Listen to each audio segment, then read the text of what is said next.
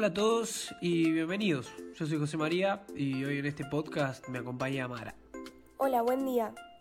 Bueno, el tema del que vamos a hablar hoy en día es una cuestión de muchos años, pero que está tan normalizada que es casi invisible.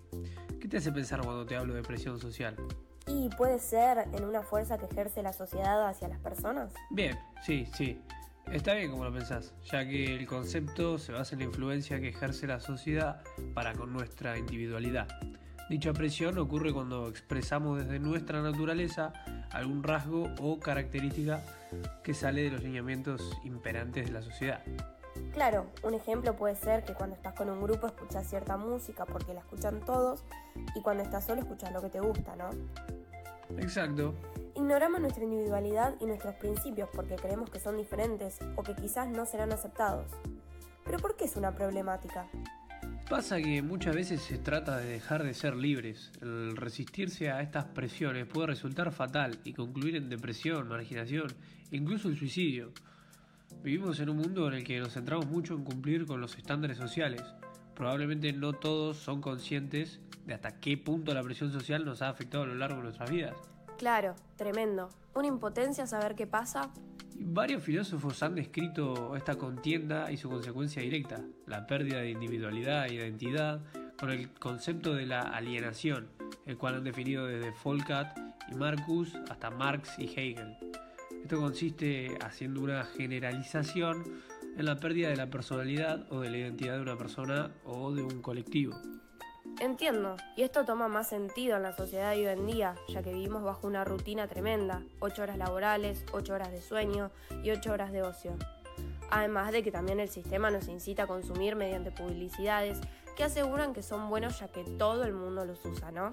Exacto, y volviendo a la presión social, esta establece que los lineamientos de la sociedad considera como lo normal pero por supuesto lo que se considera normal fue variando a lo largo de las épocas y las culturas. Por ejemplo, lo que se considera normal en Argentina en 2020 no se concebía así en 1920 y tampoco en Kenia en 2020, teniendo tantas normalidades coexistiendo, pero aún así segregando a lo anormal. Qué loco, ¿no? ¿Y quién decide qué es normal y qué es anormal? Qué pregunta, ¿eh? ¿eh? También podemos preguntarnos por qué rechazamos lo anormal en lugar de adaptarnos y volver la normalidad. Mucho que pensar, la verdad. La verdad que sí, porque todos nos hemos encontrado con casos que consideramos raros o anormales, sobre todo en la escuela y durante la adolescencia. Claro, sí, la adolescencia es la etapa donde nos sentimos más vulnerables, ya que empezamos a formar nuestros propios criterios, nos damos cuenta de que nuestros gustos, etc.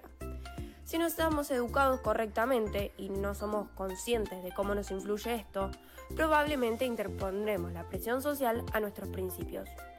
Un ejemplo es fumar porque el grupo de amigos lo hace y no ser el único que no.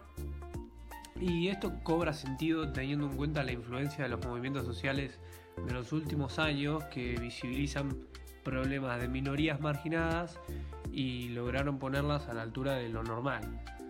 Siempre formamos parte de uno o más grupos, ya sea la familia, los amigos, los compañeros de clase o de trabajo. Es decir, es algo de lo que es imposible huir, ya que formamos parte de la sociedad. De hecho, querer ser aceptados por los demás es algo natural que nos pasa a la gran mayoría de las personas. Pero hay una gran diferencia entre querer encajar y sentirte feliz con el entorno. Claro, nadie puede imponer la normalidad, otro ejemplo pueden ser las redes sociales, llenas de estereotipos y en constante contacto con tanta gente también termina influyendo. Claro, sí. Incluso hay personas que se toman el mundo de las redes sociales muy en serio. Igualmente esta pandemia del coronavirus puso en jaque toda esta normalidad y estableció lo que los medios bautizaron la nueva normalidad. Sí, escuché mucho esa expresión en los medios. ¿Qué quiere decir eso de nueva normalidad? Y usar barbijo cuando salís, mantener la distancia, toser en el pliegue del codo y otros protocolos sanitarios mientras seguimos en sociedad. Pero esto no es algo nuevo. Hay culturas como la japonesa que ya hacían estos protocolos antes de la pandemia como algo normal. Cuando se enferma en Japón es común que se use barbijo y los saludos allá son a la distancia. Sí, sí, con la reverencia. Claro, prevención y cuidado social. Entonces, no es una nueva normalidad, ¿o sí? Pasa que igualmente la pandemia nos ha puesto a todos a reflexionar y cuestionar sobre nuestra realidad. Cuestionar desde la ética y la lógica, desde la teología o desde el ateísmo, desde la salud o la legalidad. Pero también ninguna de estas áreas puede darnos una definición absoluta de lo que es normal y lo que no. ¿Y qué consecuencias puede tener esta presión social sobre la normalidad? Las consecuencias de toda esta presión son bastante obvias. Inseguridad sobre tus pensamientos, gustos o físico, autoestima baja, sentimiento de inferioridad y una falta de pensamientos y opiniones propias que te pueden volver superficial. Claro, entiendo. Encima la presión social la podemos ver y sentir. No hace falta que nos la introduzcan. Está en el entorno, en la forma en que funciona el mundo. Debido a ella es posible que creamos en que una parte de nosotros es diferente que de la mayoría y pensemos que no está bien o que podríamos ser mejor. Exacto. Y lo peor es que hay tantos efectos negativos de la presión social como personas en el mundo. O sea, afectan e interceden en el bienestar de la persona.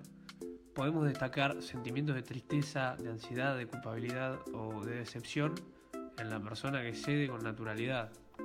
Y encima creo que no hay nada que hacer. Querer sentirse aceptados es normal y siempre habrá personas que juzguen aquello que salga de su zona de confort. Pero tenemos que vivir con esto y saber que con una actitud fuerte y firme podés convertirte en quien quieras ser y sentirnos cómodos con nosotros mismos sin pensar demasiado en lo que piensa el resto. Tampoco deberíamos juzgar a los demás y hacer que se sientan mal por sus ideas, su apariencia o su actitud. Y menos sentirnos mal por querer pedir ayuda si nos encontramos en una situación complicada como la que vivimos. Es cuestión de, de vivir y dejar de vivir. Total, ¿quién puede determinar qué es lo normal?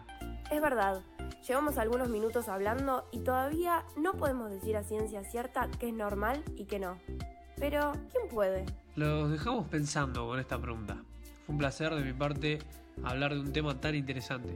Lo mismo para mí, así finalizamos nuestro podcast. Espero que lo hayan disfrutado y le hayan dejado más preguntas que respuestas. Hasta la próxima.